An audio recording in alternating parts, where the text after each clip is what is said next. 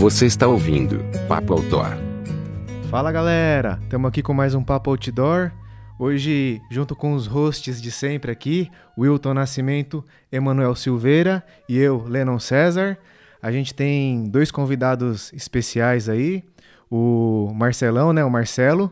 Salve pessoal, eu sou Marcelo, sou montanhista, apaixonado por esporte de aventura como todo mundo aqui. E assim que acabar essa quarentena, a gente se vê nas montanhas. Boa. Boa. E o Guilherme Verdiani, que tá, tá onde, Gui? Dá um salve aí pra gente. Fala aí, galera, tudo bem? É, sou o Gui, eu tô vivendo agora em Quito, no Equador. É, só, só aqui na expectativa de, de poder entrar em contato com esse mundo da natureza outra vez. É, legal, tá todo mundo no aguardo aí, né? Pra essa quarentena passar e a gente poder voltar para as montanhas. Hoje a gente vai falar de um assunto especial aí, para mim e para muitos trilheiros aí, e para quem não conhece, conhecer também de uma vez, que é o famoso circuito Ayahuasca, lá no, nos Andes peruanos, o qual eu tive a oportunidade de fazer o ano passado, né? Vamos, vamos falar um pouco disso aí, vamos tirar umas dúvidas e fazer as perguntas aqui também dos hosts que tem umas dúvidas aqui que não fizeram ainda. É, eu queria começar perguntando para você, Gui, em que ano que você fez, como que, que foi a ideia é, de passar por lá, se você já estava no meio de, uma, de alguma viagem e tal, conta um pouco pra gente. Beleza, bom, vou tentar fazer um resumo meio, meio, meio rápido, digamos assim, da, dos últimos três anos assim da minha vida. Eu acabei me formando na universidade em engenharia ambiental. Logo depois disso, eu não estava com muita perspectiva de seguir o mercado profissional e e eu senti que era um momento mais que nunca de poder empreender uma viagem assim sem muitos planos é, para fazer, sobretudo o que eu mais me, me encantava na vida, é, que nada mais era o mundo das trilhas, estar conectado com a natureza, descobrir um pouco desse continente lindo que a gente vive. E, bom, tudo começou no fim do, do ano de 2017, onde planejando também é, por cerca de um, uns cinco meses, assim, com, por onde eu iria começar é, a conhecer os outros países e, é, sobretudo, descobrir, assim, as trilhas que eu poderia realizar de maneira, sobretudo, autônoma, é, para poder cumprir, cumprir um pouco mais esse sonho, esse desejo mesmo. E, bom, é, o, o, circuito de Waiwash em si já estava nos meus planos, é uma, uma trilha super conhecida, é considerada é, como uma das mais bonitas do mundo. E, e, bom, quando eu fosse passar assim na, na, na minha temporada de montanha do Peru, ela estava assim na minha primeira opção para poder organizar a expedição e, e fazer assim com tudo. Então, no ano passado, é, em junho de 2019, eu acabei indo para o Peru, que a temporada de montanha de lá vai desde fins de junho até setembro, outubro. E acabei me instalando, me instalando em Huaraz para cumprir algumas trilhas de lá. E, bom, aí veio a ideia de fazer a caminhada de Waiwashi autônoma e de uma maneira sozinha também, né? Tipo, acabei fazendo essa expedição sem nenhum companheiro, assim, de trilha. Legal, legal. Disso a gente vai, vai detalhar mais daqui a pouco. E o Marcelão que tá ouvindo a gente aí também, pode falar pra gente, Marcelão, como que surgiu essa ideia de você fazer o circuito, se você estava numa viagem e, e, quis emendar, se já conhecia, como é que foi? É, isso se confunde um pouco com a minha própria história do, do trek, no montanhismo, porque antes mesmo de fazer trilha, eu comecei lendo livros sobre, sabe? Então eu me deparei com o livro que acho que vão comentar depois, tocando o abismo. E eu falei, caramba, que lugar do caralho. um dia com certeza eu vou querer ir. E o que aconteceu? Quando eu fiz 18 anos, eu juntei uma grana trabalhando fui fazer meu primeiro mochilão. E eu fui para Uará, só que era no verão. E eu fiz só trekking de um dia e tinha muita tempestade, muita neve, então não deu para fazer um trek longo. E eu coloquei esse objetivo para mim mesmo. Um dia eu vou voltar aqui e fazer o circuito Highway, circuito Santa Cruz. E foi o que aconteceu quatro anos depois. Eu me programei e fui lá. Então, é uma coisa que eu sempre gosto de pensar, né? Nós temos nossos próprios sonhos, a gente se planeja e realiza. Então, o circuito Rayoage foi isso para mim. Certo, legal. Aqui, acredito que a gente vai ter as duas visões, né? Eu e o Marcelo, a gente fez o circuito com agência e o Gui fez solo, sem, sem ajuda nenhuma, sem, sem, sem outras pessoas. É... Só para falar para quem está ouvindo, é, a Cordilheira Waiwash ela foi declarada reserva natural em 2002 e é considerada um dos cinco trekkings mais bonitos aí do mundo, que, que abrange ali montanhas de 6 mil e 5 mil metros.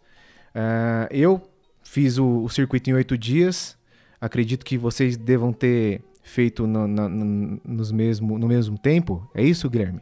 Sim, sim. Eu acabei fazendo, completando a, a trilha no oitavo dia. Ah, legal. E o Marcelo? Também fiz oito dias. É, a gente fez um, talvez um circuito meio parecido, é que tem algumas algumas vertentes diferentes aí. Uma perguntinha, vocês que, que é... Bom, eu conheço um pouco do Peru também, não essa região específica, né?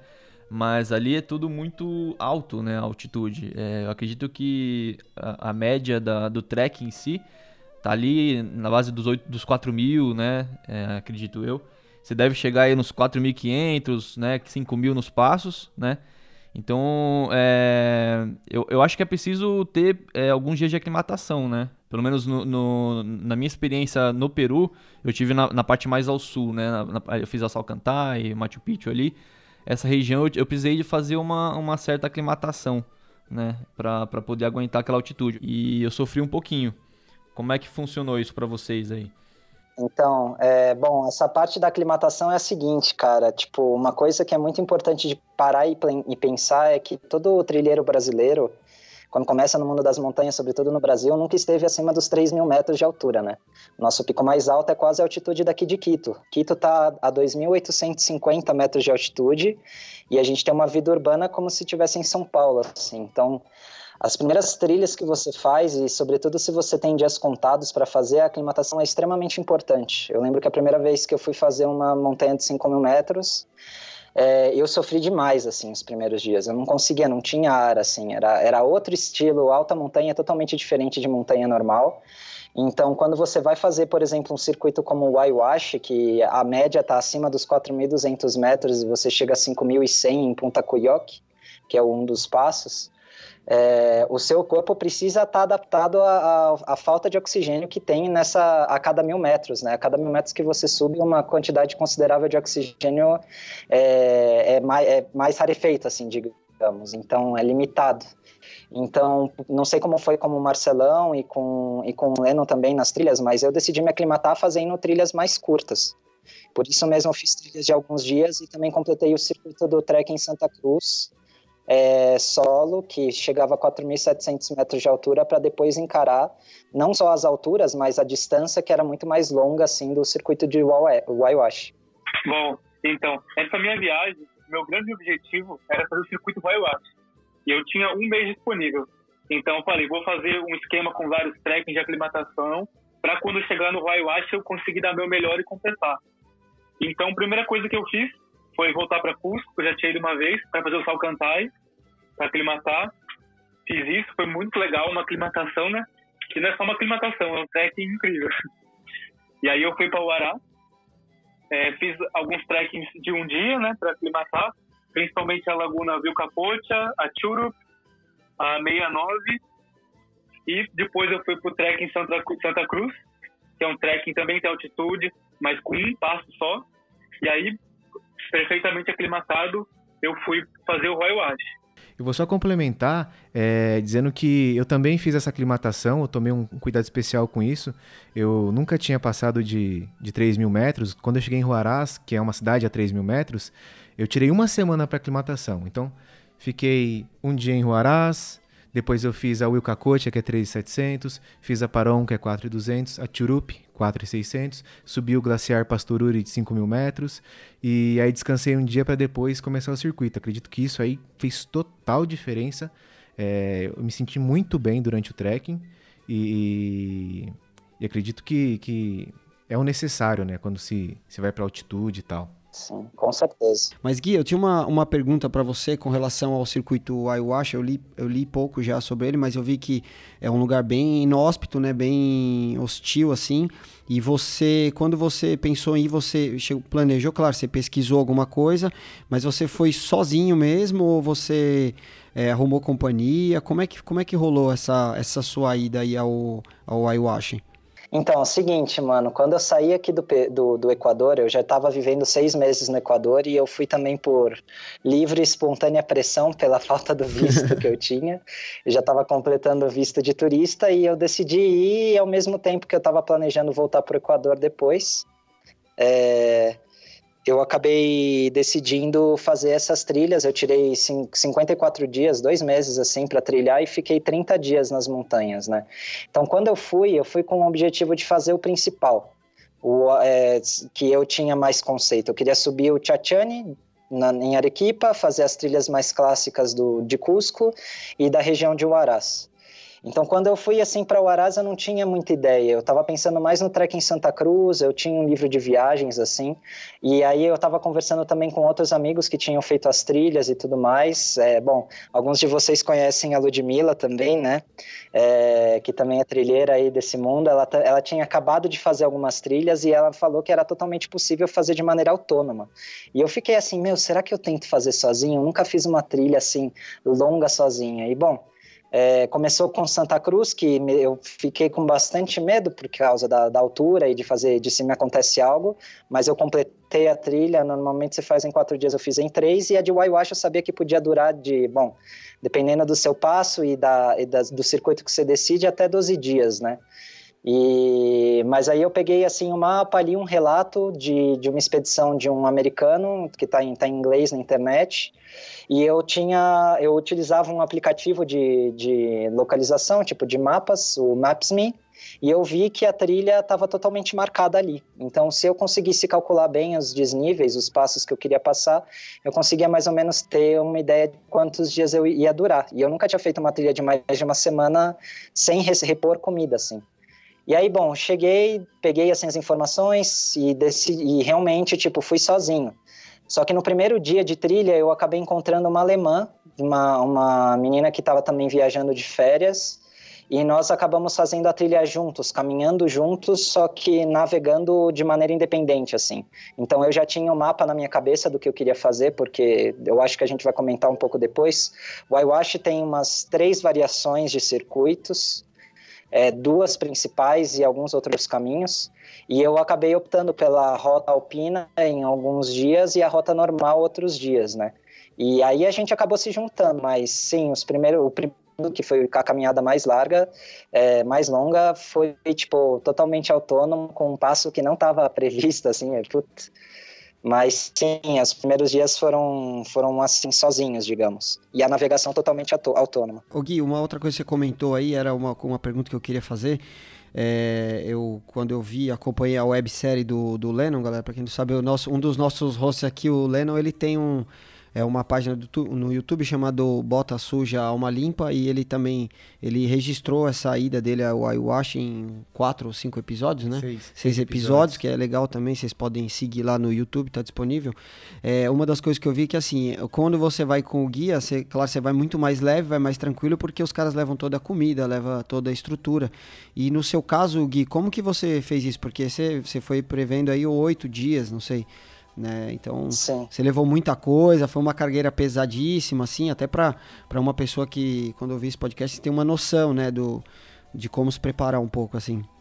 Claro. Então, cara, é, a, como eu disse, a, a o meu teste foi Santa Cruz, que porque eu não tinha muita ideia de quanto ia levar de comida e o que eu ia comer, então é, em Santa Cruz eu acabei levando comida demais, sobrar, sobrou comida, porque eu acabei encurtando o número de dias, eu fiz em três dias e duas noites.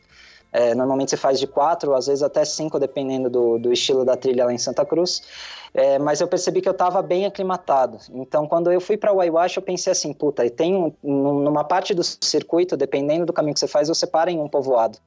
Então, eu calculei a comida, é, calculei que eu ia só fazer as jantas, com normalmente ou fazer uma mistura de arroz com lentilha ou então macarrão. Então calculei assim o que eu levo, porque além da Além do fato de eu fazer autônomo, eu também tenho a característica da, da alimentação, né, que é um pouco diferencial, que eu, eu não consumo carne, não, nada de origem animal, então eu tinha que pensar nas verduras e nas, nos nutrientes que eu tinha que utilizar.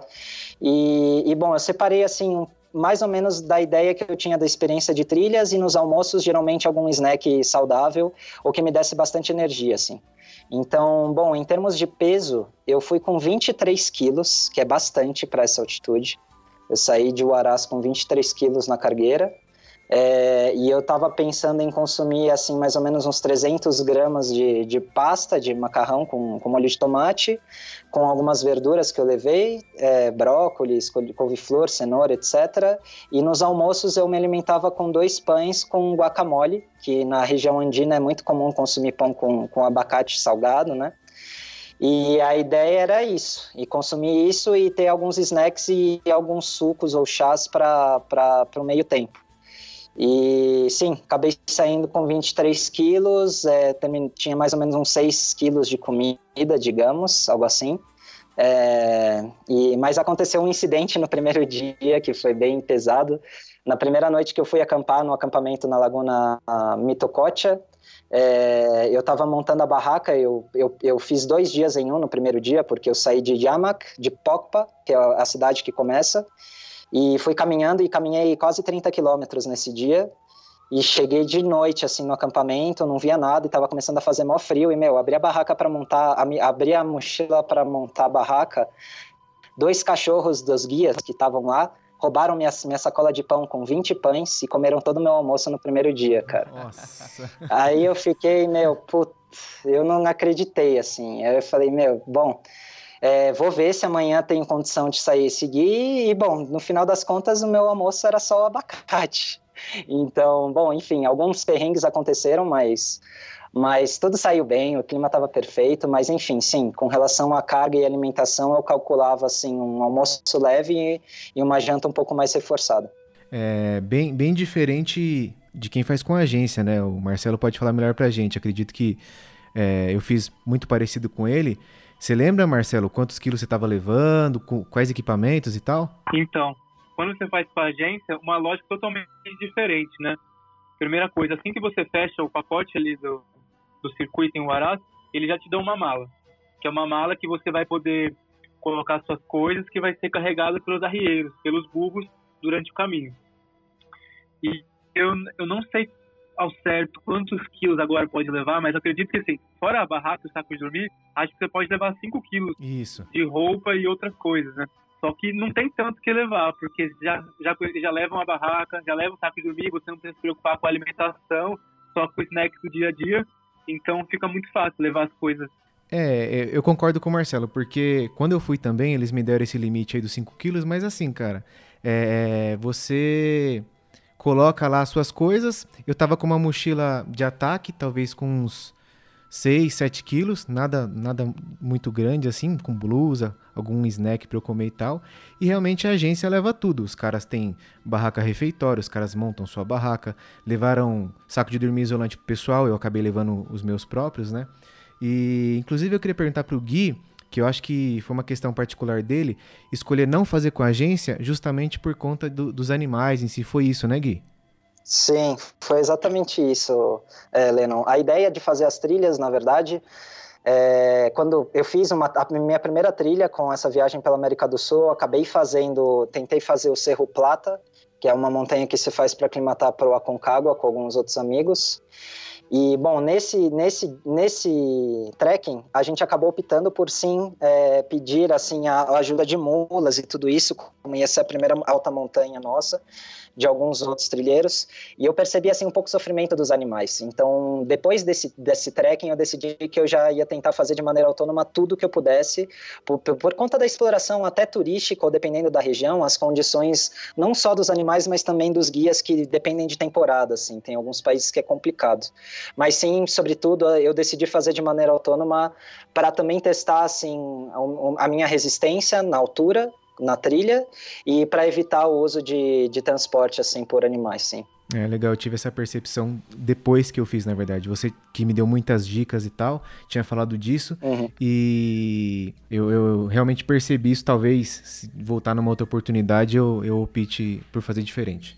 O, o Gui, é, só, eu queria aproveitar também que você comentou aí com relação a, ao seu estilo de vida aí no que diz respeito à alimentação, né? Que você é um um aventureiro vegano, é, como que é, cara, assim, é porque você tem que se preparar bem. Normalmente você tem que preparar toda a sua alimentação, não é muito convencional, né? Você conseguiu se adaptar bem, assim, quando você vai fazer um trekking longo desse, é... Porque, teoricamente, quando você leva legumes, verduras, acho que é, isso pesa um pouco mais, né? Então, você sente alguma dificuldade ou você já está super adaptado, é, se adequou bem, viu alguma dificuldade com isso ou não? Puta, Will, é o seguinte, é na nessa primeira trilha que eu acabei fazendo na Argentina, eu ia ser a minha primeira grande é, aventura é, vegana, digamos, e eu acabei super bitolado na ideia da alimentação, porque a maioria das pessoas que estavam com, conosco eram. Alguns eram vegetarianos, outros não, mas estavam na onda de comida liofilizada, diminuir o peso, porque a gente não teve muito tempo para aclimatar. E, e, nessa vez eu, eu, eu sim pirei assim, na questão da ração. Eu acabei pesquisando na internet como fazer uma ração vegana é, tipo, com todos os nutrientes, utilizando todo tipo de, de proteína, para que não faltasse nada e que fosse, tipo, a máxima eficiência em termos de peso e energia. Só que no final das contas, puta, essa ração era horrível, cara. Tipo, não dava para tomar isso, era muito ruim, assim, o gosto. Então, depois que passou essa primeira fase, assim, da montanha, da aclimatação, eu senti um pouco de dificuldade, porque foi a minha primeira vez a, acima de 3 mil, de 2.800 metros também. Já no Peru, depois de ter passado algumas aventuras, sobretudo estar assim aclimatado com os dias, é, eu te sou muito sincero que eu não sinto muita dificuldade. O que eu, o que eu sim percebo é que eu, tenho, percebo é que eu tenho que me alimentar full de algum carboidrato bem resistente e também ter algum tipo de proteína de grãos ou de carnes vegetais ou o que seja, mas o que não pode faltar, sobretudo, é uma boa dose de carboidrato, porque querendo ou não, eu queimo muita energia na montanha, assim. É, só para vocês terem uma ideia, eu fiquei nesses 54 dias no Peru é, e eu acredito que a maior parte se deu no, no circuito de Waiwash, mas eu perdi 6 quilos em 30 dias de trilha. Caralho. Então, tipo, eu fiquei, eu voltei assim só o osso, mas eu tava no ápice da minha resistência, assim, no ápice. Tipo, acabei, eu tava me sentindo muito leve, muito ágil. E bom, a parte da alimentação vegana nisso, é, eu acabei entrando também em outros tipos de hábitos saudáveis, assim, de conhecer um pouco mais o mundo do jejum, jejum intermitente, algumas técnicas respiratórias, alguns tipos de, de yoga, pranas e prana yogas. E bom, o que eu posso dizer, como eu entrei na, na montanha, assim, vegetariano, é, e agora já estou num outro estilo alimentar, meu rendimento melhorou muito, mas eu também não tenho muito bem um parâmetro porque eu já vivo aclimatado, porque eu estou vivendo numa cidade de, de altitude, entende? Mas eu tenho é o meu ritmo que eu me fiz vegano e comecei a viajar pelos Andes. Assim. Boa, Gui, bacana. Legal saber que, que você se adaptou bem. E claro, né, sempre no começo tem uma, uma certa dificuldade, mas é aquilo, é uma questão de adaptação. O Marcelão também, eu não sei se na época que você fez, Marcelo, você já era vegano ou vegetariano, você teve alguma dificuldade com isso? Ou quando você fecha com a, com a agência, eles têm a opção de um cardápio ali vegano, vegetariano? Conta pra gente aí, Marcelão, como é que funciona. Então, legal de trazer essa questão e você comentar isso, porque para mim o trekking whitewash também foi um divisor de, de pontos nesse sentido. É, hoje em dia eu também sou contra a exploração animal e eu sou vegetariano. Só que durante o trekking whitewash eu ainda não era. Já tinha algumas reflexões, mas eu não tinha tomado essa decisão. Acho que no quinto dia do trekking, a gente estava ali no num povo que, se eu não me engano, o nome é Guayalapa, e o pessoal do grupo resolveu comprar uma ovelha né? Então eles compraram uma ovelha e a ideia era cozinhar essa ovelha. E eu pedi para o guia se eu podia é, ajudar a matar o bicho e tirar a carne, etc. E eu participei de todo o processo. E foi a primeira vez na vida que eu, que eu vi o alimento que eu comia, que eu vi de onde vinha aquela bandejinha do mercado escrito bife.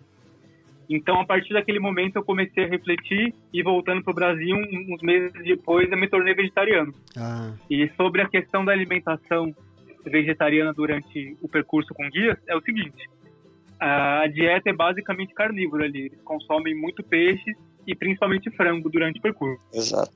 Tinha uma garota ali no grupo dinamarquesa que ela era vegetariana e ela encontrou bastante dificuldade nisso, porque é o seguinte: é, como ela não comia nem a carne nem o frango, ela só podia comer o ovo. Se ela fosse vegana, não teria nada para comer além do arroz ou do macarrão. Então eu acho que para alguém que é vegetariano ou vegano e pensa em fazer é, o circuito com guia, é legal conversar antes com a agência, de repente comprar algumas coisas no mercado para serem carregadas. Legal, muito massa esse, essa, essa ideologia, né? Eu mesmo já tentei ser, ser vegetariano um tempo, não consegui, ainda luto com isso e pretendo um dia voltar, né? Mas mudando um pouco de assunto, é, eu vi que vocês falaram sobre as rotas, né, da, do circuito e tudo mais. É, o Gui, você, é, pelo que eu vi, você, você mesclou né, a rota alpina com a rota tradicional, né? Como é que foi essa logística aí do trek em si? E, e como que foi né, a, a, junção das duas, né? Como que você calculou os dias é, e a logística no geral? Eu acho que quando você vai fazer a planificação autônoma, ou até com os guias também, mas quando você tá você mesmo tem a liberdade de dizer hoje eu estou indo para o circuito, eu acho que a primeira coisa mais importante é você ter, em conta como está o clima, né? Os dias, os próximos sete dias você não vai ter condição de ver como está a previsão do tempo, né? Então você tem que estar tá muito certo, assim, averiguar. Existe também um centro lá em Huaraz dos guias de montanha que falam como, como tem estado a previsão do tempo nos últimos dias, porque fazer aquela trilha lá embaixo de chuva às vezes é muito complicado. É, no primeiro dia foi uma coisa um pouco assustadora porque estava com tempestade de raios e tudo mais que todos nós já pegamos assim algo do tipo no Brasil em algumas trilhas mas é, eu acabei, tipo, separando e eu falei, bom, eu posso ficar de 8 a 10 dias na montanha, que eu consigo racionar o alimento, e existem as diferentes rotas. Então, você, nos primeiros dias, é, lendo os relatos, conversando com pessoas que já tinham completado o circuito, é, eu percebi que existia a, a, a, facilidade, ou seja, não era muito difícil fazer a rota alpina, não tinha muitos pontos de técnicos, digamos, nada que é, requeresse cordas ou crampones para passar glaciares nos primeiros dias. Então eu acabei decidindo fazer essa parte mais que tinha mais desníveis de, de altitude é, pela rota alpina e eu acabei deixando de fazer a parte alpina nos últimos dias que são, é, são um pouco mais técnicos, digamos, e sobretudo com o aquecimento global. Alguns guias não recomendam fazer sobretudo autônomo porque você cruza dois glaciares no penúltimo dia. Então, essa última foi mais questão de equipamento técnico e de conhecimento, assim. Então, eu separei, eu acredito que eu tenha feito a rota alpina nos primeiros três dias, que duraram oito dias e sete noites no total. Logo depois, as duas trilhas se juntam de uma certa maneira e o divisor de águas está quando você está no seu quinto dia, ou sexto, que você tem um Passo Santo Antônio, na, perto de um campamento que se chama Elefante, e aí você decide se você cruza esse passo e faz a rota alpina, é, ou você passa esse passo e vai direto para o povoado, ou você volta e faz a outra rota normal. Então, pelo tempo, pela, pela condição de, de, de, quilômetros caminhados pelo dia, tudo foi se dando. E também, sobretudo, assim, a, como que eu posso te dizer, a facilidade do, do trekking, porque só quando você tá lá, por mais relatos que você leia, cara, só quando você tá lá você vê, assim, os desníveis que você tem que passar e como você tá fisicamente. Então, os primeiros dias que eu tava, por mais pesado que eu estivesse, eu tava com mais energia e foram os principais, assim, da rota alpina. Legal, cara. É, uma pergunta que eu tenho também, cara, a respeito disso, a experiência que eu tive no Peru, nas trilhas no Peru, é, eu via que, assim, por mais que tivessem é, lugares específicos para você acampar, pré-designados, é, você poderia acampar em qualquer lugar que você quisesse, né? Contanto que você respeitasse ali a natureza e tudo mais. Funciona assim também lá ou não? É, então, cara, o Aiwashi, eu acredito que o mais... É, virou um, um, um circuito a nível internacional, assim. Eu fiquei bem assustado, na verdade, porque tinham muitos grupos, grupos de todas as partes do mundo, às vezes até com guias de outros países. E, e, bom, existe sim a possibilidade de você acampar em outros lugares, mas eles regulamentaram pelo menos o sistema de acampamento que existem alguns pequenos povoados que vivem ao redor da cordilheira, onde você paga uma taxa de entrada que te garante o, o, o acampamento, e eles têm os acampamentos já oficiais. Obviamente, quando você está no meio da montanha, às vezes você acaba acampando um pouco mais fora. Eu, por exemplo, acampei é, eu acampei em dois locais que eu não tive que pagar, eu só tive que pagar o passo, né, o cruze de um povoado a outro, e eu acabei dormindo de, do outro lado, normalmente da lagoa, por exemplo. O controle às vezes vem porque os próprios moradores dos povoados vão averiguar e, e certificar se você está num lugar muito vulnerável é, ambientalmente, eles te pedem para você se mover, óbvio, mas existe esse controle financeiro que incluso é uma forma de, de ajudar a são menos favorecidas assim diante do governo, né? É mais uma forma de ingresso financeiro para eles. Eu, eu realmente vi isso daí porque quando você fecha com a agência, é, ele já tem um controle de todos os pagamentos para o pessoal dos pueblos. Então eles já, já fazem toda essa logística para você não ter que se preocupar. Eu acredito que o Marcelo também é, passou por isso. Mas eu queria até perguntar para o Marcelo sobre a rota também, é, que eu acredito que foi muito parecida com a minha. Só, só para exemplo aqui, né? Eu comecei ali no Quartel Camp e depois fui para Laguna Carhuacocha no segundo dia. É, terceiro dia, subi, no segundo dia ainda subi o Passo Sila, acampei no acampamento Waiwash. E aí que veio a parte que eu acredito que o Gui fez também. Que eu, eu depois eu passei pelo Passo Trapézio e acampei no Elefante. O Marcelo também foi assim, certo, Marcelo? Conta um pouquinho pra gente da rota aí. Certo, foi uma rota bem parecida, quase idêntica, que eu acho que eles chamam de circuito clássico. A única diferença é que depois do trapézio, meu grupo optou por passar pelo Passo Santo Antônio é. e descer direto pro povoado. Ô Marcelão, aproveitando aí o, o gancho aqui, é, no caso, o Gui já, já vinha fazendo vários trekkings aí, né? Como ele já relatou pra gente aí. E você já tinha saído para fazer seu mochilão ali.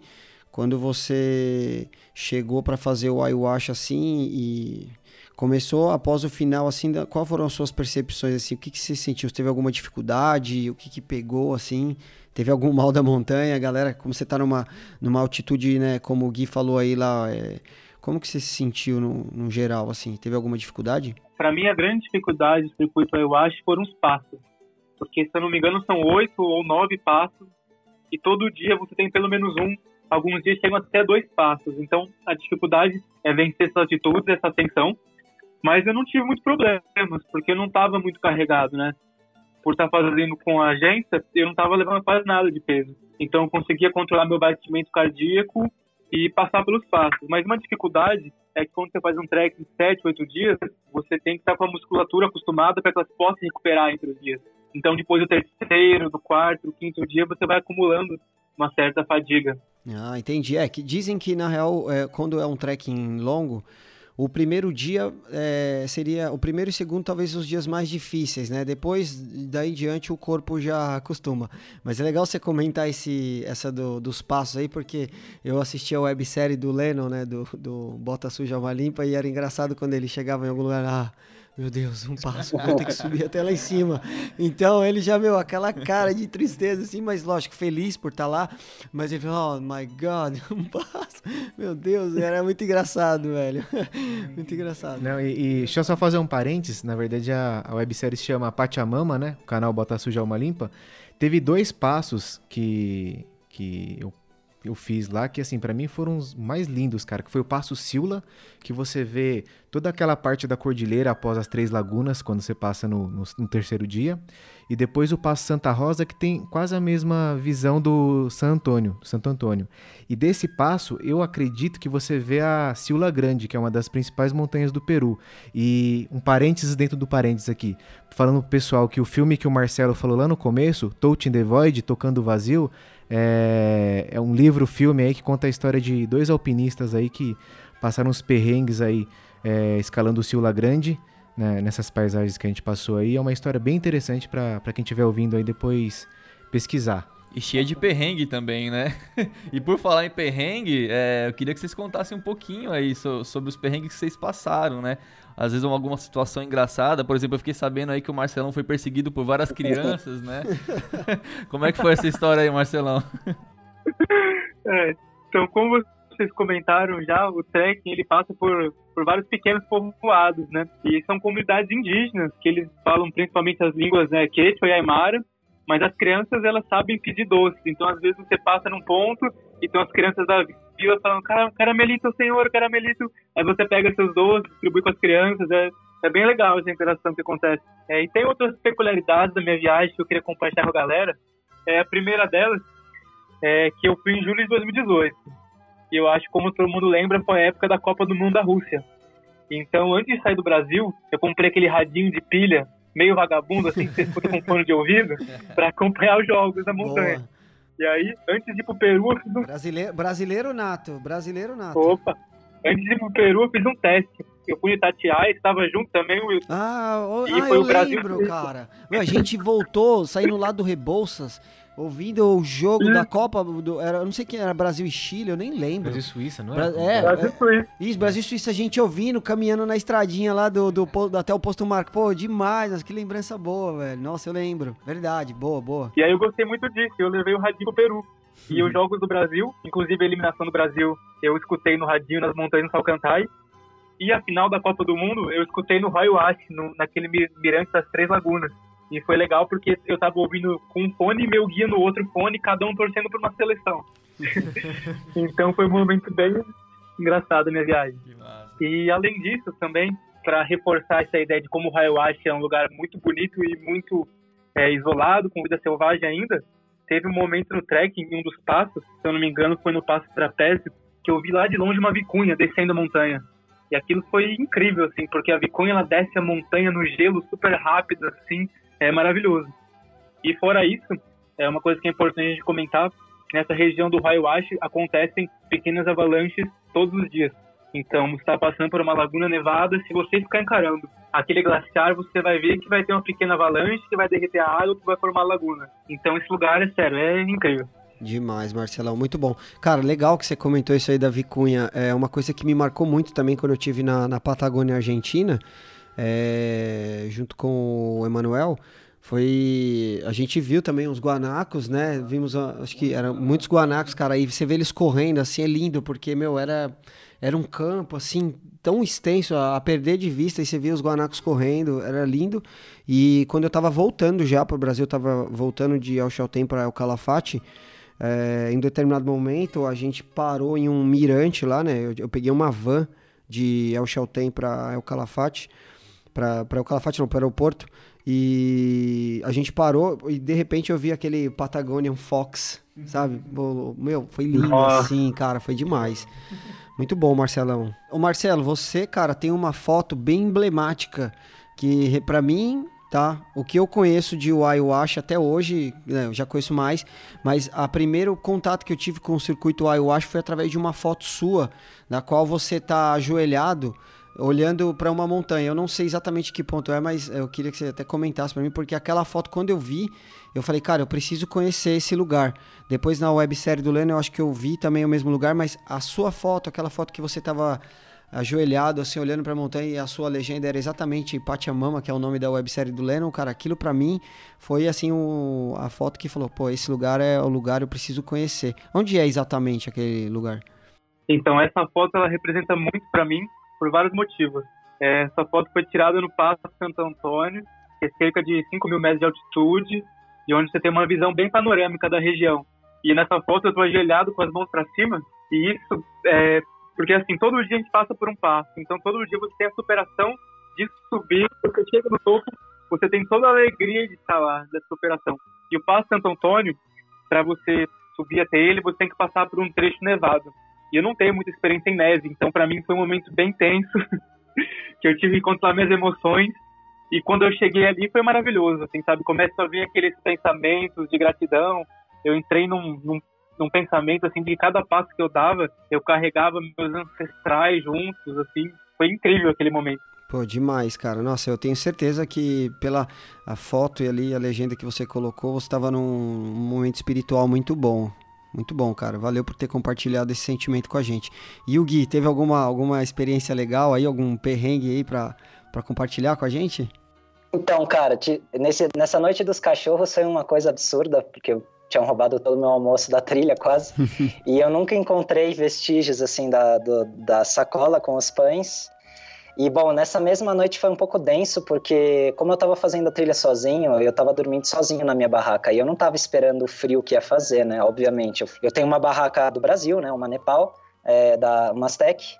E eu fui com essa barraca, que ela é de três estações, ela não é tão apropriada para alta montanha, dependendo das condições de neve e de gelo, mas na primeira noite fez menos 15 graus de temperatura, é, congelou tudo dentro da barraca, a barraca virou uma folha de papel branca, assim, dentro da, da barraca congelou a água, assim, eu tava com um floquinho de neve, assim, na gorra, Nossa. no, no gorro, e, bom, nesse primeiro dia, no dia seguinte eu acabei fazendo o caminho alpino, ele não é tão claro porque você tem que subir uma cascada de, de gelo, Tipo, tem umas rochas basálticas e você acaba subindo essa cascada que tá meio congelada, meio não congelada, e você chega numa lagoa, numa lagoa a 4.900 metros de altura. E bom, eu não consegui, eu só via os totens, né? Que eu tava me direcionando pelos totens porque eu tava com o GPS, mas não via um caminho claro, não é muito frequentada essa parte. E cara, quando eu cheguei a 4.900 metros, eu já tava já tinha encontrado com essa alemã. A gente estava no segundo dia fazendo a, a laguna, o, o caminho alpino, que não é muito marcado, perto de uma cachoeira de, de gelo.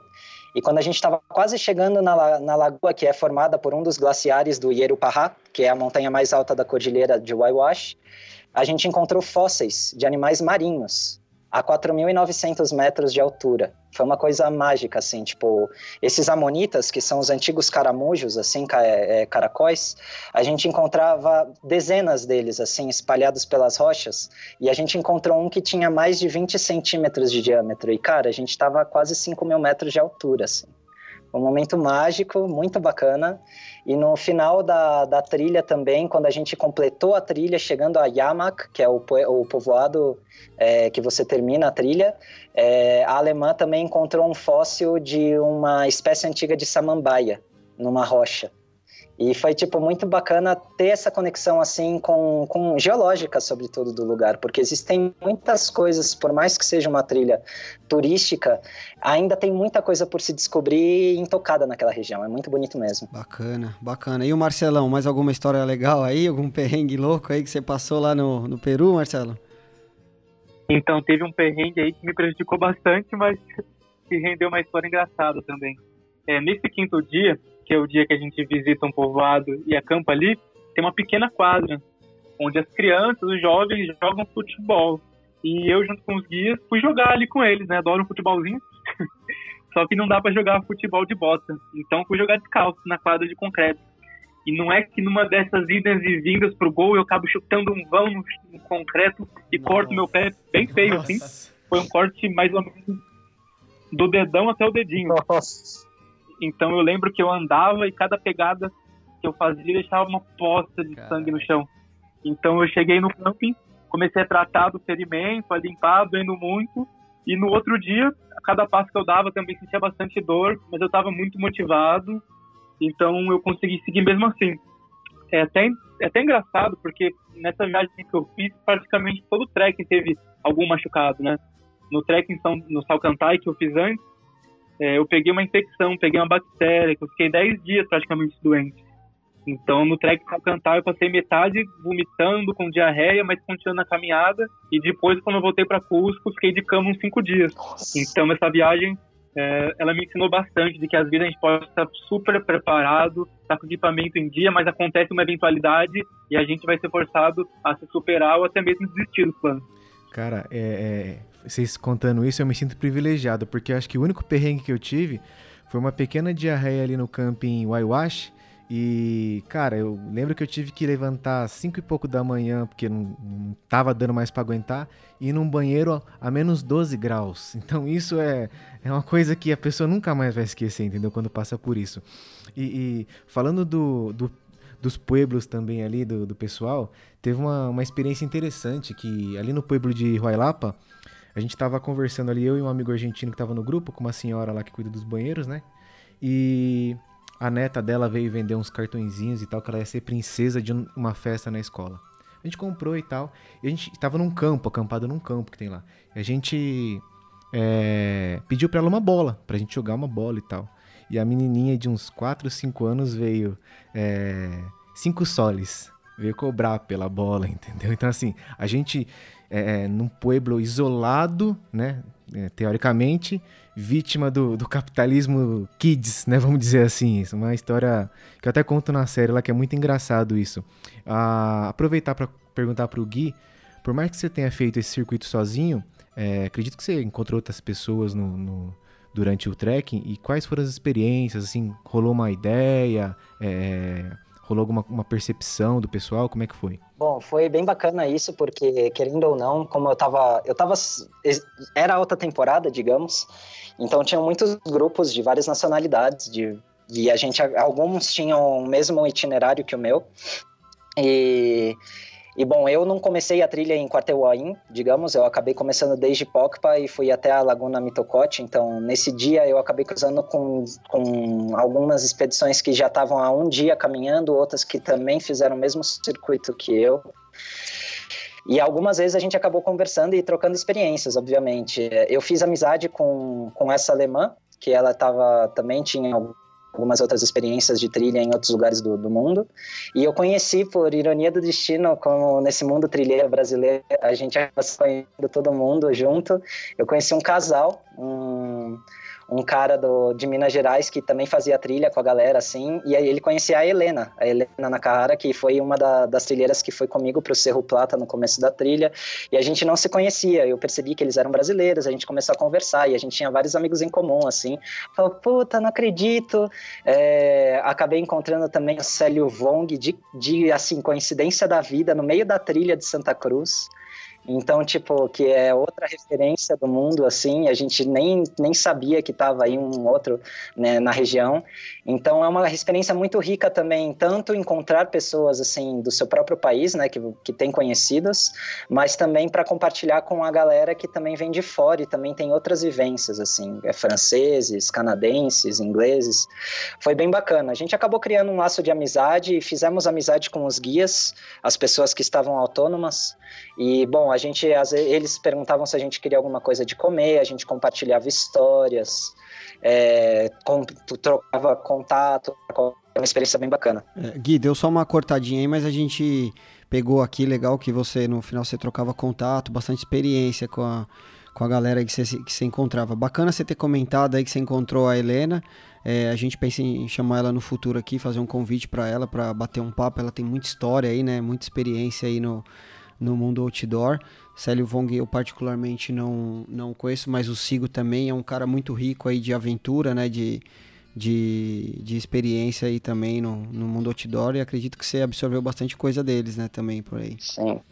Não, cara, eu acho que o bacana disso é não sei, quando você tem essa oportunidade de abrir um pouco mais os horizontes para as trilhas dos outros países, é, eu só conheci o Célio Vong, por exemplo, de nome, mas ele tem, ele é fotógrafo de hobby e ele tem fotografias nos centros de informação de El Chaltén, na Argentina, de, em Torres del Paine, porque ele fotografou pumas e animais assim como difíceis de serem identificados ou algumas paisagens estão aí no, nos refúgios e digamos coisas assim. Então você chegar e se deparar com uma pessoa um pouco mais experiente que você também é uma honra, porque você sempre aprende, né? Eu acho que uma coisa maravilhosa do montanhismo é a humildade que você tem, não só com com os desafios, mas também com todas as experiências que você absorve. Sim, e muito bom. E sabe que, eh, cara, isso, essa que é a ideia. Na verdade, quando a gente, quando esse podcast foi, foi pensado, ele foi pensado justamente nisso. Eu não fazia a mínima ideia de que Célio Vong era um fotógrafo que tinha todo esse, né, toda essa história que você acabou de falar, entendeu? E é isso que a gente quer, a gente quer dar vida aqui para essas pessoas, dar voz para elas, entendeu? Para as pessoas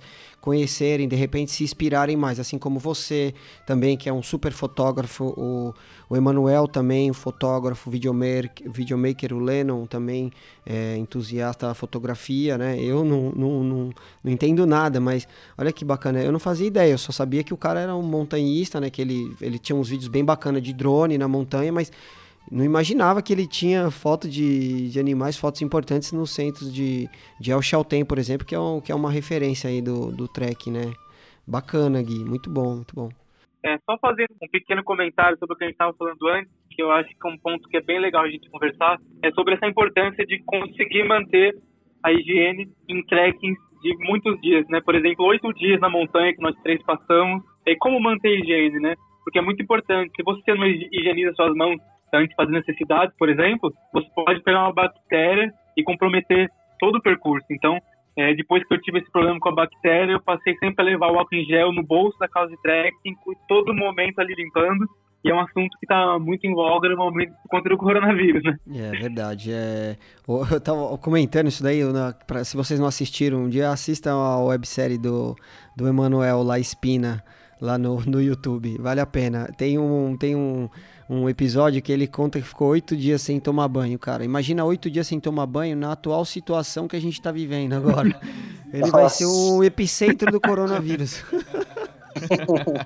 é, no, no, no Ayahuasca eu fiquei cinco dias sem tomar banho. Eu fui tomar o primeiro banho decente mesmo em Wailapa, né? Que lá tem chuveiros e tal, tem uma estrutura melhor. Até ia perguntar, aproveitar para perguntar para os dois aí. É, vocês notaram alguma mudança?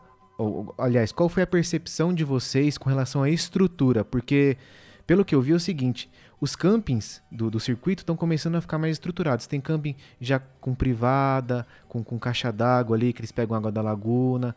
Tem um ou dois campings só que tá com aquele banheiro de fossa ainda. Qual, qual foi a percepção de vocês aí? Parece que o circuito está se estruturando para receber mais gente, talvez isso seja nocivo futuramente. O que, que você acha disso, Gui? É, bom, então, eu acredito que sim, cara, porque pelo menos essa ideia, esse sonho de ter feito as trilhas assim mais conhecidas, que eu tinha condição não só no Peru, não só o Ayahuasca, mas em outros locais, acredito que alguns de vocês também conheçam, por exemplo, Torres del Paine, que é o segundo parque nacional mais visitado no mundo. É, é, esse nível de, de, de exploração turística também pode ser um pouco nocivo e eu engato até o até o que o próprio Marcelão comentou da higiene, é, o número de, de, de, mochileiros, de pessoas que estão caminhando pela passagem, assim, tipo, se expande muito. E você até assusta dependendo de algum lugar. Porque, por exemplo, em Torres del Paine, no Chile, existem hotéis. Hotéis, tipo, quase, nível quatro estrelas, no meio da montanha, que você não acredita. Tem bares, gente que come pizza, é uma coisa absurda. Mas o que está acontecendo lá no Peru agora, sobretudo na região de Huaraz, que as trilhas de Cusco são um pouco mais conhecidas, digamos, mas as de Huaraz ainda tem algumas já bem turísticas e outras com um pouco mais de logística, como essa. Eu acredito que é benéfico para a população que está vivendo lá se eles fazem uma coisa sustentável, sim, mas eu senti que existiam algumas regiões que estavam bem mais estruturadas. É, é uma coisa aleatória quando você sai de uma trilha não tão turística e quando começa a crescer, você está em uma outra trilha turística e, por exemplo, o Salcantay, que foi o que o Marcelão fez, eu não sei como foi na época que ele acabou fazendo, mas se você vai para Salcantay, existem hotéis Globo, que são essas esferas de vidro que você dorme no meio da trilha com as esferas, entendeu? Então, eu acho que existe como esses dois lados da, da parte da, de você realizar a caminhada que você tem que prestar atenção, assim, também. É, sobretudo, ou seja, é ótimo fomentar o, o, o, turismo e a preservação da natureza, é, mas você também tem que ter essa responsabilidade, a conscientização do impacto que você gera, dependendo da forma como você vai. É bem interessante isso. Você, Marcelo, teve essa percepção porque acredito que, que com essa expansão, por mais que ela seja benéfica, talvez para o morador local, ali, para o turismo local, é, é, essa estruturação talvez tire um pouco da graça do aventureiro que quer ir para o meio do nada. É um, um, circuito como esse que é tão isolado, no meio da Cordilheira dos Andes, de repente daqui a pouco vai ter sinal de celular em todos os campings, entendeu? E é uma coisa assim que eu pelo menos não busco isso, sabe? O que, que, você, que pensa disso, Marcelão? Tem uma questão interessante, né? Quando a gente pensa em Peru, a pessoa que não tem muito conhecimento de montanha pensa sempre em Machu Picchu. Machu Picchu acaba sendo sempre a grande nação turística do Peru. Só que se você estuda, se aprofunda, você vai conhecendo outros lugares, né? E a parte norte do Peru realmente é um lugar incrível e já foi mais desconhecido, mas ainda é um pouco desconhecido do grande público. É, mesmo a, a, em Huaraz, é, o que se mais conhece é a Cordilheira Blanca. A Cordilheira Blanca, se você abrir o mapa, sabe, ela tem mais de 100 km de extensão, ela é gigantesca. A Cordilheira Huayhuash, ela é bem menor, ela fica bem mais afastada de Huaraz. Então, esse é um dos fatores que contribui para não ser tão visitado.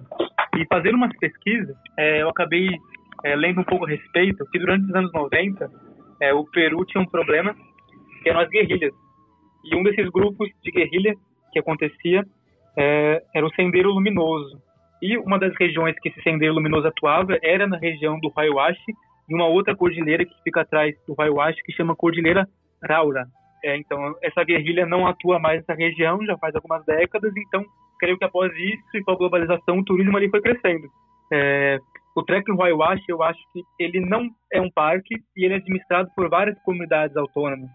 Então, as comunidades buscam seu lucro, é, realmente tem vários campings que têm fossas, que têm privadas, que vendem alimentos, e eu entendo que as comunidades precisam ganhar dinheiro, eu também acho isso, mas eu acho que em algum momento o governo no Peru devia fazer que nem a gente faz no Brasil, que é criar um parque nacional com um plano de manejo, né? Eu acho que é uma área que tem que ser preservada, o turismo tem que acontecer, só que esse turismo tem que acontecer com regras para que é, os turistas eles contribuam com os moradores locais e não degradam então o ambiente. É só complementando, uma coisa que foi legal vocês comentarem isso. Primeiro com relação à parte da, né, do, do, do, excesso de, de, de montanhistas, né, de, de, trilheiros na região. É, eu não sei como é que é feito aí no, no circuito Ayahuasca com relação a é, basura, né, que eles falam com relação ao lixo, mas por exemplo, quando eu tive na Bolívia, no Aina Potosí, lá os caras, eles têm aquelas latrinas, aqueles banheiros, aquelas caixinhas, você senta ali, faz, joga o papel e todo dia um guia, né, o responsável lá desce para baixo com, com os dejetos, com o lixo para para jogar fora, para descartar no lugar correto. Eu não sei como funciona isso no ayahuasca, mas pelo que eu estou entendendo, daqui a pelo que o Gui acabou de comentar, são características parecidas com o trekking do Everest, né? Já é uma coisa bem perdeu um perdeu um pouco ali do daquele, porque você, às vezes você vai fazer uma pesquisa na internet, né? Você fala, pô, trekking ayahuasca, um ambiente hostil e super difícil, mas pô, você chega lá, você tem pizza, que nem o Gui falou, você tem Coca-Cola gelada, então acaba perdendo um pouco da essência, né, não é, Gui? Então, é, em alguns povoados sim, e existe é, uma das variações do ayahuasca, no caso, é, é, um, é justamente esse ponto que eu acabei não fazendo como você, Leno, como Marcelão. Eu acabei não cruzando o passo trapézio no dia do campamento ayahuasca, eu fiz a lago... O, eu fui para as termas, que eu, eu, não me lembro agora o nome desse, dessas termas, é, mas eu acabei indo para umas termas, eu, é, é um caminho um pouco mais distante, mas um pouco menos íngreme, e eu passo por outro passo que é o mais alto da trilha, que é 5.050 metros, e chama Punta Cuyoc. E bom, é, nesse lugar onde tem as termas, você pode comprar coisas porque existe um, uma lojinha que vende cerveja, que vende coisas, snacks assim, e, e, é um lugar que você pode ficar, as termas são naturais, mas te traz um pouco mais essa comodidade. Esse é tipo um princípio bem básico, mas de, de um aumento da, da globalização, digamos assim, do, do comércio na, na trilha, e como o Will falou também, isso tira um pouco da beleza, não vou mentir. Nessa, nessa região é um pouco complicado, você tem que saber lidar, é, porque eu, eu acredito que assim como todos nós, é, a gente busca esse contato mais imerso assim na natureza e às vezes é complicado não só pela disponibilidade de produtos que vêm de fora da natureza, mas também pelo volume de pessoas que está fazendo a trilha, que às vezes pode ser um pouco complicado, não sei. Eu, pelo menos fazendo a trilha autônoma, passavam três ou quatro grupos de guias com, com molas 40 molas, assim. É uma coisa absurda. A quantidade de dejetos, assim, animais também no meio da trilha, é, pelo, por conta que os animais estão por aí, pelo, pela forma como os guias às vezes cozinham para várias pessoas. É, então, é uma coisa que você tira um pouco o encanto. Por exemplo, um dos riscos de whitewash que se fala com o trekking autônomo é você ter cuidado com a água. Por quê? Porque existem muitos e muitos e muitos córregos de água que estão em contato com dejetos animais, assim, estrumes e etc. Então eles sempre recomendam você ter tipo um tipo de purificador para água para não ter algum tipo de infecção. E são animais que não são endêmicos da região, são animais que foram trazidos por conta dos guias. Eu estava até é, é, pensando nessa questão do, do que as agências fazem, né? Porque é o seguinte, como o preparo da agência é maior, a estrutura é maior, eles essa questão da água todos os dias o, o, líder da expedição ele vai e pega nossas garrafinhas ferve a água e deixa lá e no dia seguinte a gente pega e sai tranquilo com a água eu acredito que eu tenha passado mal talvez por ter bebido alguma outra água sem ser essa fervida entendeu mas tem todo um cuidado também com as agências quem vai sozinho claro tem que ter um, um cuidado melhor para si ali também porque tá se virando sozinho né Sim. Não, sim, com certeza. É, ou um purificador ou ferver água todas as manhãs antes de sair para começar a caminhar. É interessante isso que você falou da água, é, água de degelo, água super limpa. É claro, 90%, acho que 99% sim, é, mas é, ainda assim é, é, bom a gente ter esse, esse tipo de cuidado, né? É, uma coisa, cara, que eu queria perguntar para vocês, é, que eu acho que é legal para o pessoal que está ouvindo, né? Eu queria que vocês dessem algumas dicas básicas, tanto você, Gui, quanto o Marcelão, como cada um fez, um fez com guia, é, né, com agência, e o outro fez por conta total. Eu queria que vocês dessem dicas legais para galera que quer fazer esse trekking, tá? Então, primeiro aí você, Gui, se quiser dar um parecer aí é, dar algumas dicas para quem quer fazer por conta e depois aí o Marcelão quiser complementar também. Bom, então, é, eu acho que o mais importante é você testar o seu nível de aclimatação, sobretudo os brasileiros. Então, o que o Marcelão havia comentado também é fazer trilha, e o, e o Lennon também, fazer trilhas de um dia com altitudes graduais e realizar alguma trilha um pouco mais curta, estar tipo bem ciente assim do seu condicionamento. E bom, de como qualquer trilha autônoma, sobretudo é, é um ponto positivo nesse caso em Waiwash, como existem é, guias e, e, agências turísticas, se você acabar meio que confuso em alguma parte da, do caminho, você vai acabar encontrando uma pessoa ou outra se você vai na, na, na época mais turística. Mas sobretudo é aclimatação, buscar o período da, de montanha assim do país, sobretudo lá em Waiwashi, eu diria de junho a, a, agosto, até setembro você consegue fazer, que são dias muito ensolarados e o clima é bem estável. Estudar bem um, pelo menos um ou dois relatos é, sobre dias e distâncias caminhadas. E eu diria que ter bastante consciência corporal no sentido de, de esforço de desníveis e de alimentação. Eu acho que isso é fundamental para você estar tá se sentindo seguro. E se você for fazer um trekking autônomo, de preferência, é, tentar conseguir um parceiro de montanha. Como são cidades turísticas, é, você pode conseguir assim um colega em um hotel, em um hostel. Tem muita gente que deixa anúncios falando que quer fazer a trilha de uma maneira independente. Então é bacana porque, como todo mundo sabe, tipo a montanha é maravilhosa, mas ah, imprevistos podem acontecer. Então é sempre bom andar acompanhado. Assim, eu recomendo sempre pelo menos de duas a três pessoas fazer uma caminhada assim tão longa como o Ayahuasca. Olha, uma coisa que a gente já comentou, mas a gente tem que reforçar é que realmente a aclimatação é muito importante. Então, se você tem um sonho de ir para o se programe, tire o máximo de tempo que você conseguir para isso, faça outros trekkings. É, tanto que no trekking que eu fiz, no Haiwashi, teve um outro grupo que teve um senhor, acho que de uns 50 anos, que ele passou mal causa da altitude, teve resgatado da montanha. Então, quem for fazer o circuito, pelo menos quatro dias de aclimatação. Quanto mais tempo você tiver para aclimatar, melhor. É, no meu caso, eu tinha 30 dias para fazer essa expedição para o Peru e meu objetivo máximo era fazer o circuito Haiwashi, era meu sonho. Então, eu me, eu me programei toda a viagem para que no final dela eu tivesse mais aclimatado possível para o Haiwashi. Então, eu fiz o trek em Salcantay, no Peru, cinco dias. Depois, em, em Huaraz, eu fiz o trek em Santa Cruz e uns três ou quatro treks de aclimatação. Eu acho que a dica para quem for para Huaraz é não deixar de fazer esses treks de aclimatação, que eles são muito bonitos e vão te deixar forte, preparado para fazer o circuito Huayhuashi sem, sem problema. Bacana. Aproveitar aqui o, o momento para perguntar para o Gui, o Gui que está aí no, no Equador, está é, tá acompanhando toda essa situação, nessa essa pandemia que a gente está vivendo, Gui. Eu queria saber como é que você está lidando aí, está tendo alguma, está tá sendo difícil, né? Claro, com certeza, mas como que está sendo sua rotina aí, está tendo algum alguma dificuldade? Como é que está a situação atual aí para você no, no Equador? Então, cara, é, o, meu, o meu estilo de viagem é um pouco diferente dos outros viajantes que eu acabo conhecendo, porque o meu objetivo último é ter a possibilidade de fazer as trilhas e tudo mais, é a coisa que mais me encanta e eu pretendo seguir fazendo assim nos lugares.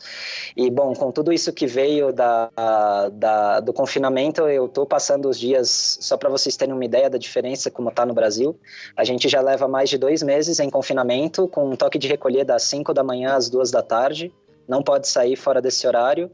Os carros só podem circular uma vez na semana é, é para poder fazer compras no mercado. E, e bom, tudo está parado. Não, não pode ir ao parque, não pode não, restaurantes fechados, muita coisa está fechando aqui, então a coisa está bem séria. E, e, nessa semana o presidente disse que essa medida vai por mais 30 dias, então a gente vai completar 90 dias de confinamento. Eu, para não, digamos assim, não sair da rotina, eu sou uma pessoa bem disciplinada, então eu tenho feito uma série de exercícios de resistência física em casa mesmo, treinando é, coisas parecidas com calistenia, é, meditações, respirações para melhorar o sistema imunológico. E eu também tenho a possibilidade, como eu trabalho com comida, né, eu, eu acabo fazendo comida para me, me, sustentar na viagem, eu faço a entrega em bicicleta. Eu me comprei uma bicicleta e está sendo muito útil para mim, às vezes, quando eu faço alguma entrega do tipo, é, pedalar a 2.900 metros de altura, né? Então eu trato de fazer isso, me manter saudável, banhos de sol, quando sai o sol aqui, e apenas tenho a possibilidade de, de poder caminhar e subir uma montanha. É, ao lado de Quito tem uma montanha muito famosa, o Ruco e o que era um vulcão antigamente. Então, ele está a 4.650 metros de altura, só que você pode subir desde Quito. É uma caminhada bem... É, é muito diferente a trilha do que as trilhas que a gente está acostumadas do Brasil, porque você tem uma, um ganho de elevação de quase 2 mil metros em um dia, né? E isso é uma coisa bem, bem atípica, assim, no Brasil, assim, de uma. Mas eu apenas termino essa quarentena, eu vou subir desde a minha casa até o topo da montanha, não vejo a hora. Ah, muito, tá todo, na verdade, todo mundo, né, Gui? Ninguém, a pessoa já não aguenta mais ficar em casa. Sim. É, imagino que tá todo mundo aí com, com os hormônios à flor da pele para ir para a natureza já, não, não tem jeito. E o Marcelão, Marcelão, como é que você tá lidando aí, é, aqui em São Paulo aí, tá ficando muito em casa... É, como é que você está se cuidando aí? Está saindo, não está? Adotou o lockdown pessoal? Como é que tá, Marcelão? É, então, eu e o pessoal que mora aqui em casa, é, a gente adotou desde o começo, desde o começo de março, um lockdown, a gente não sai de jeito nenhum. Então está sendo um desafio manter a saúde, principalmente mental, mas o corpo também, e lidar com, com um pouco de frustração, né? Porque a gente tinha muitos planos para 2020, tanto pessoais quanto na parte de trekking, de montanhismo, de ciclismo, mas a gente tem que ter paciência que vamos resolver essa situação. Espero que o menor número de pessoas é, morra e que a gente consiga voltar a nossa rotina e a saúde. É, com, com certeza. Acho que pensamento positivo e vamos ser firmes aí para aguentar esse, essa quarentena aí e voltar com tudo aí, porque a gente mais gosta de, de fazer. É, cara, agradecer imensamente a vocês dois aí pelo papo. Pedir para vocês falarem o contato de vocês, porque o Will tinha citado uma, uma foto do Marcelo aqui e de repente o ouvinte quer dar uma olhada lá, quer seguir vocês. Fala seu Instagram aí, Gui, depois o Marcelo fala dele. Tá. É, então, o meu Instagram é, se chama Verde Vegan, é, como cor verde com i no final e, e, vegan, do veganismo. E bom, lá eu acho que é o melhor contato para vocês encontrarem assim dicas não só das trilhas, dos lugares que eu passei, é, ou qualquer dúvida que vocês tenham para qualquer trilha que eu já tenha feito, ou, ou, seja, ou seja, orientações alimentares. Se vocês têm uma rotina distinta, eu mais do que feliz do que eu possa ajudar vocês, de verdade. Para quem quiser manter o contato, trocar uma ideia, meu Instagram é m.cunhalima.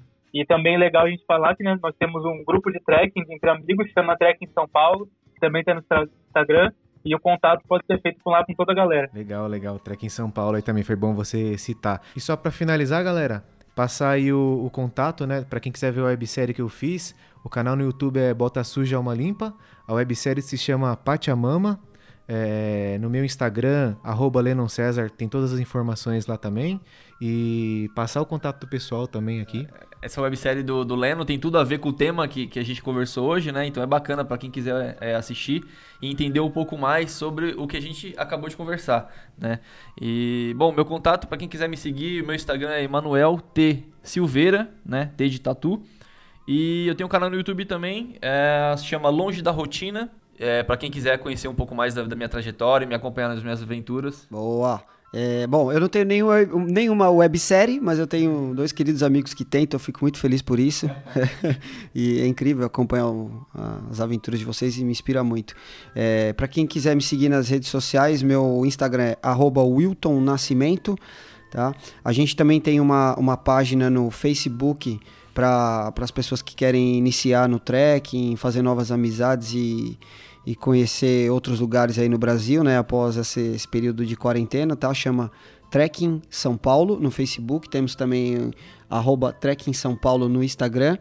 E o nosso Papo Outdoor já está disponível no www.papooutdoor.com.br e no Instagram é arroba Papo Outdoor, tá? Sigam a gente lá E é isso aí, galera. No futuro a gente pode marcar com mais calma, com um lugar mais tranquilo aí, com o Marcelão também. O Marcelão tem o trekking dele no, no base camp do Everest, pô, foi pra Índia, lá tem, pô, Taj Mahal, cara, o, o Marcelo tem história, história meu. Falta. O Marcelão e o Gui aí, se juntar os dois aí, né, vai fazer um, um, uma série de podcast aqui que a gente, vixe, vai ter material pro, pro ano inteiro aí, meu. É, e o Gui, o Gui só, só Gui, dando só... um parênteses aqui hum. rapidinho, Cara, te agradecer de novo aí por aquela ajuda lá que você me deu para fazer a trilha, certo?